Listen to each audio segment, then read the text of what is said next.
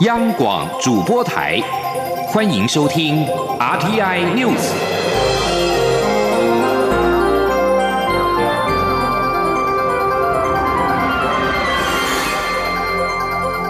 听众朋友您好，欢迎收听这节央广主播台提供给您的 RT News，我是张顺祥。法国观点周刊最新一期十号出刊，标题为“谁将主宰世界呢？”封面中，总统蔡英文与四大强国领袖并列，显示在国际媒体眼中，台湾主导世界趋势的可能性不容忽视。观点周刊封面是世界五大领袖争锋赛跑，除了法国总统马克宏、德国总理梅克尔、中国领导人习近平以及美国总统当选人拜登之外，也有台湾总统蔡英文。本集封面故事有四大专题：一篇分析后疫情时代欧美亚三洲地位消长；一篇谈论自由民主政体的未来；一篇分析科技战；还有一篇便是以“台湾怎么做到的呢”为题，报道台湾如何成功抗疫，并在世界各国暂停运转的时刻，力守生活，一切如常，指出公。民意是完胜冠状病毒，台北仿佛像生活在另一个星球。而驻法国代表吴志忠也在脸书分享，并且表示五大强国包含台湾，蔡总统太强了，把台湾推向世界五大强权。蔡英文总统今天主持安平舰交船典礼，总统致辞的时候表示，安平舰具有平时跟战时转换的特性，必要时能够立即转换成为国防重要战力。他也相信，随着新舰艇的加入，定能更加展现海巡执法的魄力跟捍卫海疆的决心。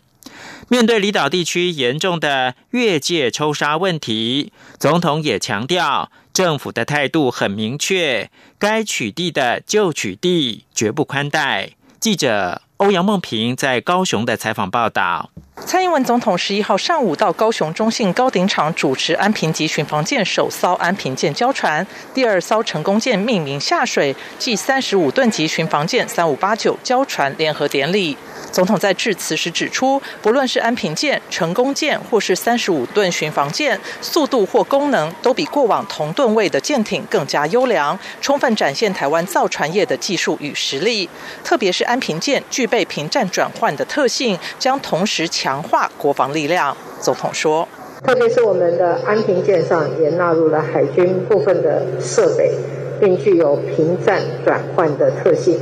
必要时能够立刻转换成国防的重要的战力，这也代表在加强海巡执法能量的同时，国防的力量也会更加的强化。我相信，随着新舰艇的加入，一定更加的展现我们海巡执法的魄力，展现捍卫我们蓝色国土的决心。总统并指出，为期十年的筹建海巡舰艇发展计划，预计打造超过一百艘舰艇，包括四千吨级的救难舰、千吨级、百吨级的巡防舰以及巡防艇，目前都如期如职顺利发展当中，进度甚至超前。最重要的是，这些舰艇都是国建国造，将能带动台湾造船产业的发展与升级。总统也肯定海巡同仁执行任务的效率与魄力，让国人相当有感。他指出，前阵子马祖水域周遭出现大量违法抽沙船，而且不时越界，海上密密麻麻的画面震惊了许多人。幸好海巡署明快处理，派出两千吨级的新北舰前往支援，以高压水炮强力执法，短时间就将状况解除。总统并强调，面对离岛地区严重的越界抽沙问题，政府的态度很明确。海巡署将持续派驻大型船舰，该取缔就取缔，绝不宽待。同时，也会加快速度，全力推动筹建海巡舰艇发展计划，让所有第一线执法的同仁都能有性能更好、更安全的船舰来执行国人所期待的任务。中央广播电台记者欧阳梦平在高雄的采访报道。安平舰是在去年一月开工，以海军的沱江舰蓝图为基础进行改良设计。匍匐风力耐受级数提升到九级，最快航速高达四十四节以上，并增设最大射程达一百二十米的高压水炮。在武器系统方面，该型舰配备一门镇海火箭弹武器系统，以及一门二十机炮遥控炮塔。海巡署从二零一八年执行筹建海巡舰艇发展计划，预计在二零一八年到二零二七年十年之间新建六型的海巡舰艇，一共是一百四十一艘，总经费大概是新台币四百二十六亿元。目前六型的海巡舰艇建造案已经全数的发包，都是由国内的船厂来承接。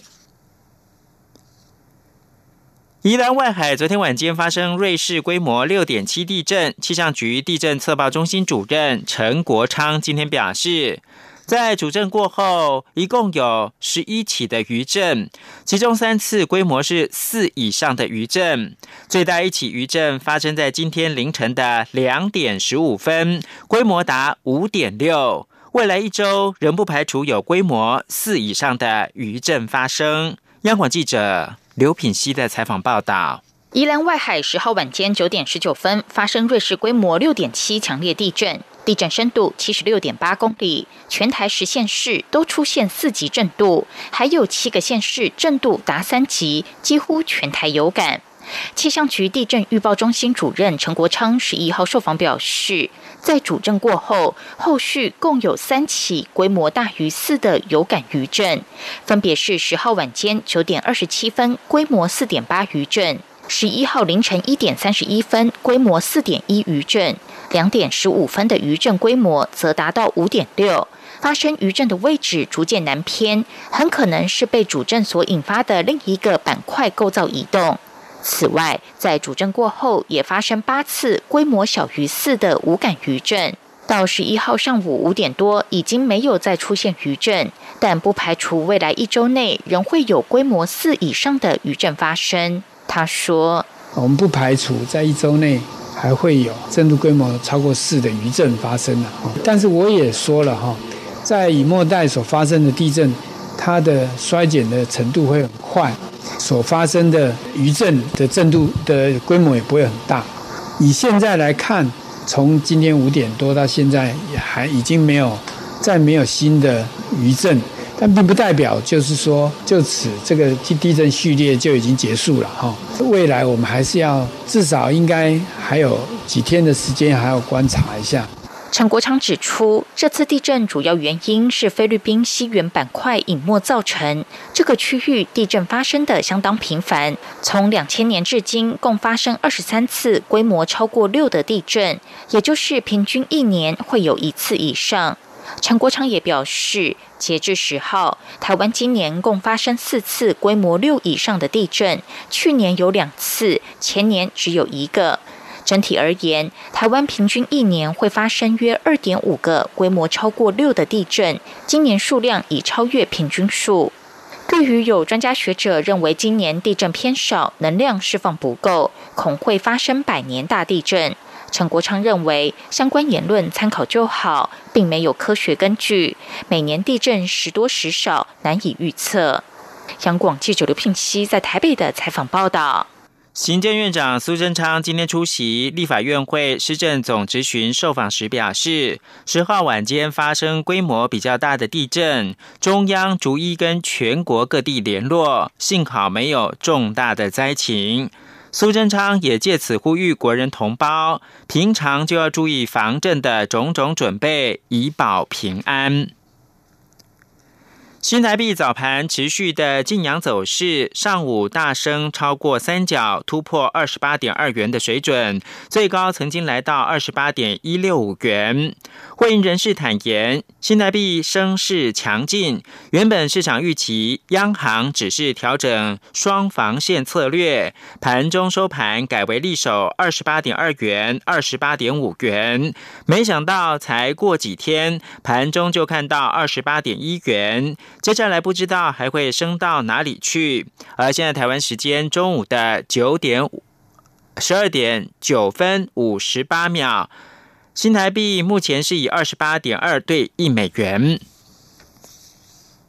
针对中天新闻下架之后的媒体改革议题，时代力量今天召开记者会表示，媒体改革不能够因为中天不予换照就要停止，反而应该是一个开始，并且持续的前进。因此，时代力量提出了反媒体垄断、建立后汇流媒体秩序等四项的诉求，呼吁主管机关紧速订定相关的管理法规。记者王兆坤的报道。中天电视台从有线电视下架后转战新媒体，但时代力量认为中天新闻在网络上的订户量暴增。我们发现说，当它移植到 YouTube 上面的时候，竟然是无法可管。时代力量对此现象感到忧心，强调媒体改革应持续向前迈进。时代力量提出四项改革诉求，分别是反媒体垄断更加迫切，健全公共媒体要加快，更强化我国文化内容。建立后汇流媒体秩序，实力党主席立委陈娇华说：“现在在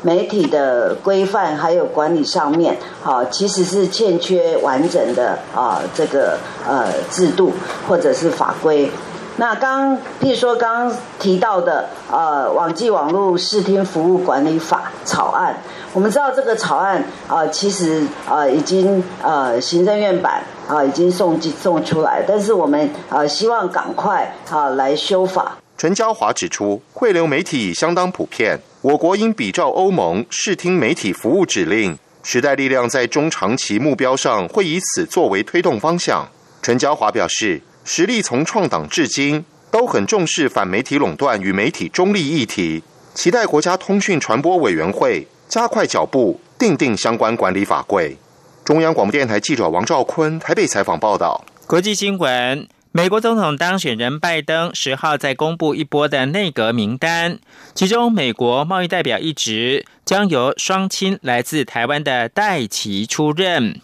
如果任命案获得通过，今年四十五岁的亚裔戴奇将是美国史上第一位担任贸易代表的有色人种女性。贸易代表是内阁级别的官员，拥有大使的头衔。戴奇目前是联邦众议院税计委员会的首席贸易律师。之前美国跟加拿大、墨西哥谈判新的美墨加贸易协定的时候，戴奇负责跟川普政府沟通。在强化劳工条款这个部分扮演重要角色，深受民主党国会议员、劳工和企业界的支持。如果真的成为拜登政府的贸易沙皇，在协助美国重建与盟国关系、对国内制造业注入能量，以及惩罚中国违反公平竞争的贸易手段等方面，戴奇将扮演关键角色。全球碳计划今天公布年度评估报告，表示，因为二零一九冠状病毒疾病 （COVID-19） 疫情，许多国家实施封锁和限制的措施，使得二零二零年的碳排放减少了百分之七，创下纪录。报告中指出，估计二零二零年碳排放减少了二十四亿吨，而过去几次创纪录的下降相比，相当的可观。例如，第二次世界大战结束的时候九亿吨，以及两千零九年金融危机最高峰时的五亿吨。负责这份报告的国际研究团队表示，石化燃料跟产业界今年大约制造了相当于三百四十亿吨的二氧化碳的排放，这对地球现存碳预算仍占了相当大的部分。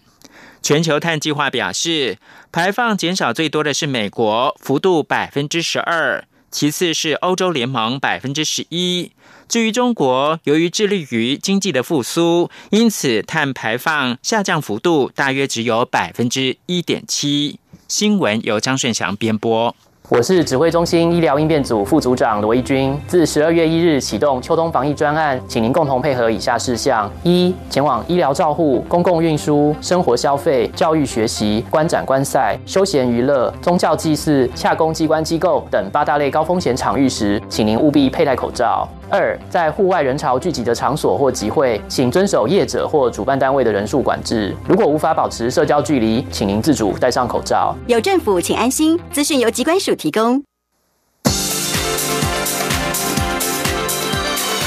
这里是中央广播电台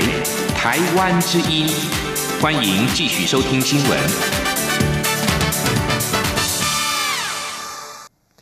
各位好，我是主播王玉伟，欢迎继续收听新闻。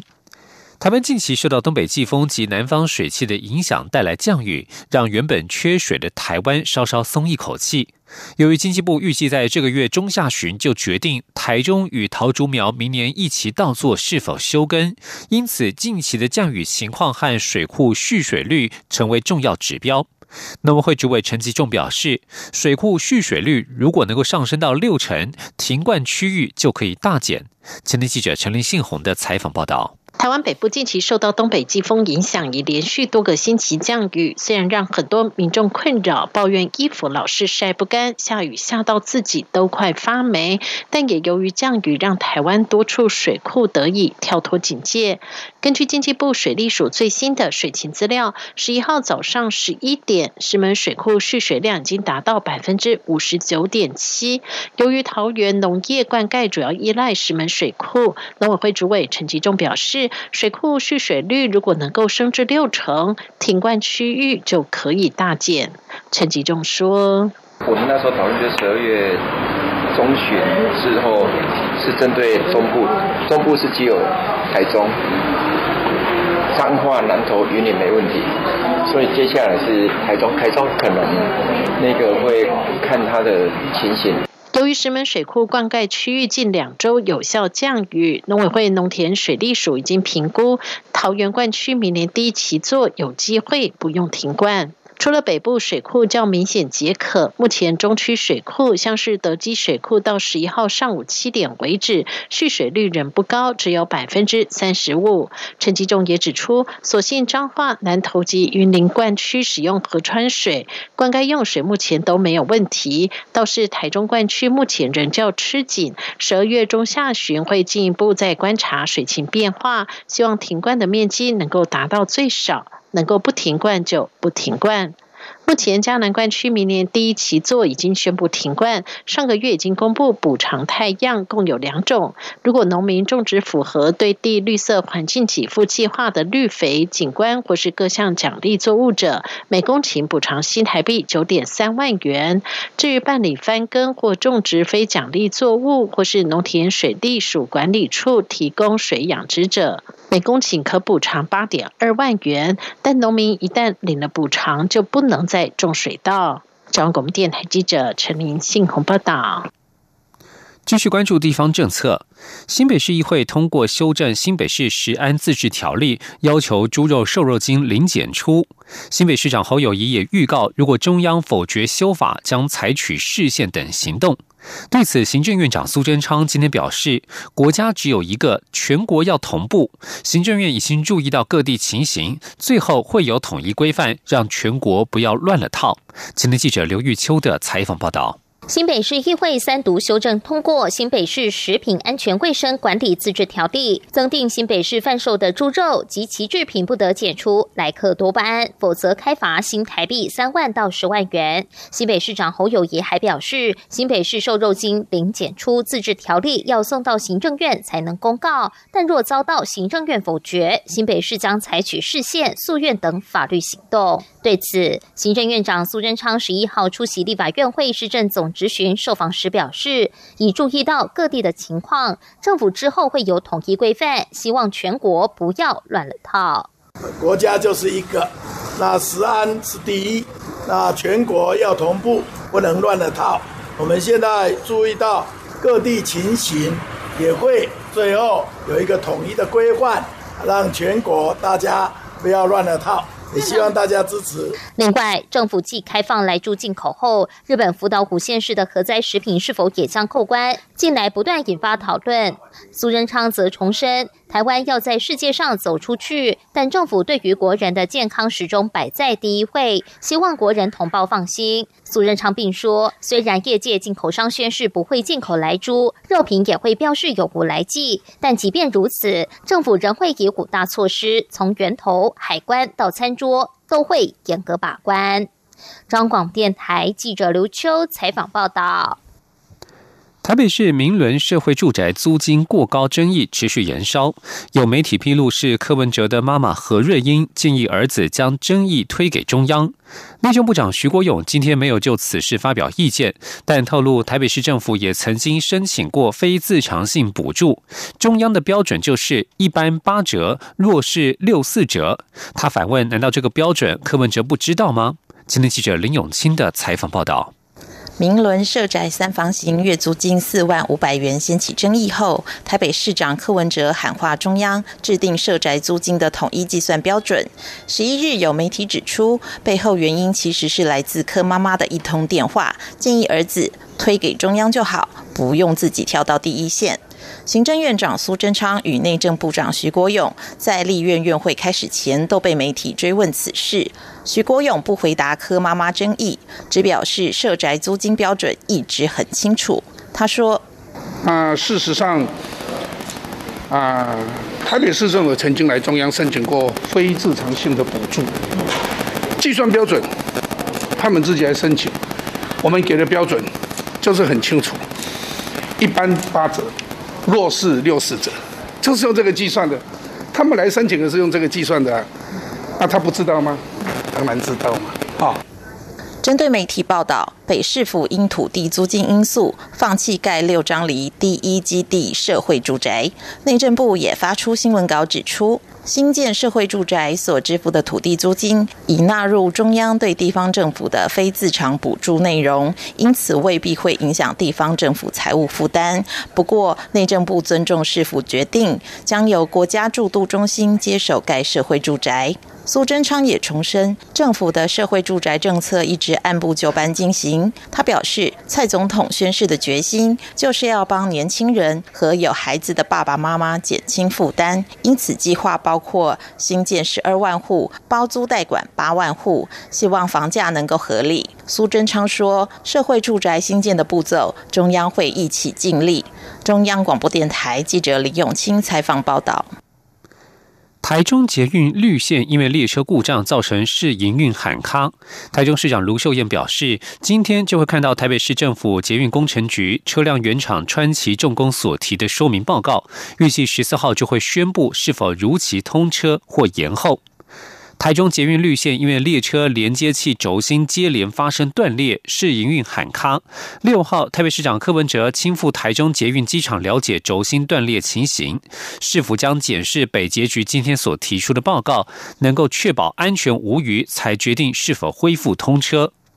卢秀燕今天上午表示，下午就会看到施工单位台北捷运工程局以及车辆原厂川崎重工所提出的说明报告，是否需要几天的时间做研读与判断，预计十四号会做出决定。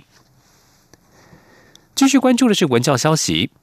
教育部与公共电视合作制播《台湾音娜赞》，今天揭晓第十二季的节目内容，共走访二十所国中小学，由各校学生代理主持人雅里介绍学校如何与社区共同发展特色学习课程，呼吁新课纲的教学理念。请听记者郑祥云、陈国伟的采访报道。台湾伊娜赞新一季内容登场，新北市深坑国小妇幼的小朋友率先带来超可爱的鸽子戏演出，萌翻全场。这一季共有二十集，有别以往以学生才艺表演为主的节目内容，这次聚焦在校园环境、校本课程及社区共融。我们现在来到这里食物哦，今天都有任务哦，今天要帮我捡石头，然后要把食物一个一个修起来，有洞的地方我们要把它补进去。从北到南。将近到所有的县市都参与这个节目中，而且不是只有大校，还蛮多是中小型的，甚至还蛮比较我们啊迷你的学校都有参与。我们已经走访了四百五十个学校了啊，那么今年呢，我们是拍摄二十个学校啊。过去呢，大概都是集中在国小，但我们现在又往下啊，到幼稚园，再往上到了国中哦。主持人雅里走访二十所学校，介绍原住民传统祭典、野外求生、客家歌谣等。而最让他印象深刻的是这所学校——阿里山国中小的小朋友，他们很多是周族，是比较少的原住民民族。他除了跟我们分享他们的文化之外，我还记得印象好深刻是离开的时候，他们给我们每一个工作人员一张卡片，然后还有一束花，最后全部的同学就列队欢送我们，就跟我们敬礼这样。然后后来老师就传简讯跟我们说，我们走了之后，有好多个同学都哭了。台湾伊娜赞从十二月十二号起，每周六上午十点半在公共电视主频道播出。教育部希望透过节目，让更多大小朋友认识孩子在新课纲的多元学习成果。中央广播电台记者郑祥云、陈国伟台北采访报道。继续要关注的是国际情势。前美国国防部印太事务助理部长薛瑞福十号表示，台湾是现代亚洲的富尔达缺口，具有重要的战略地位。他建议新任美国总统应协助台湾推动整体防卫构想，强化威慑力。过去，富尔达因为位于东西德的边界，具有重要的战略意义，也是可能爆发冲突的关键区域。华府智库二零四九计划研究所日前发布致下任总统备忘录报告。报告的撰稿人、二零四九计划研究所主席薛瑞福表示，中国解放军数十年来大力进行军事现代化，军事实力增强，对台湾的军事威吓行动越来越频繁，也增加了擦枪走火的风险。美国应该协助台湾强化威吓力。对于美国总统川普任内美方高阶官员访台、对台军售等等，促成台美关系升级，薛瑞福表示，这样的往来应该要持续。这份备忘录建议，美国应当全面投入太平洋威慑倡议，建议启动台美双边贸易协定的协商，扩大台湾的国际参与，台美人道援助与救灾合作，以及协助台湾发展整体防卫构想等等。根据《卫报》的报道，中国与瑞士早在二零一五年签署了五年再入境协议，让中国的特工能够到瑞士进行审讯，逮捕中国籍的嫌疑人，而且入境瑞士时的费用全部由瑞士纳税人买单。报道指出，这起秘密协议内容首次曝光，是因为协议于七号到期之后试图更新。瑞士曾经与超过五十个国家签署类似的协议，但是仅有与中国的协议不曾公布详细内容，甚至直到今年八月之前，连这份协议的存在都未曾公诸于世。关注亚洲的人权组织保护卫士表示，除了与瑞士当局合作的部分之外，瑞士政府不能监督中国特工的行动，甚至因为中国特工是以非官方身份入境，很有可能持有的是观光签证，因此可以在申根国家四处游走。瑞士移民秘书处发言人强调，仅有在祖国没有受到迫害风险的人能够成为协议的执行对象，因此西藏与维吾尔难民都被排除在外。然而，这项保护措施并没有明文记载于协议当中。新闻最后关注的是 COVID-19 疫苗研发的进展。美国食品及药物管理局 （FDA） 外部顾问小组十号在表决当中，以压倒性多数赞成美国辉瑞药厂与德国生技公司 BNT 研发的新型冠状病毒疫苗取得紧急使用权，疫苗几乎可以在授权之后立即配送，并且展开接种。另外，为了化解民众的担忧，阿根廷总统艾伯托十号宣布，他将成为阿根廷第一个接种俄罗斯疫苗“史普尼克五号”的人。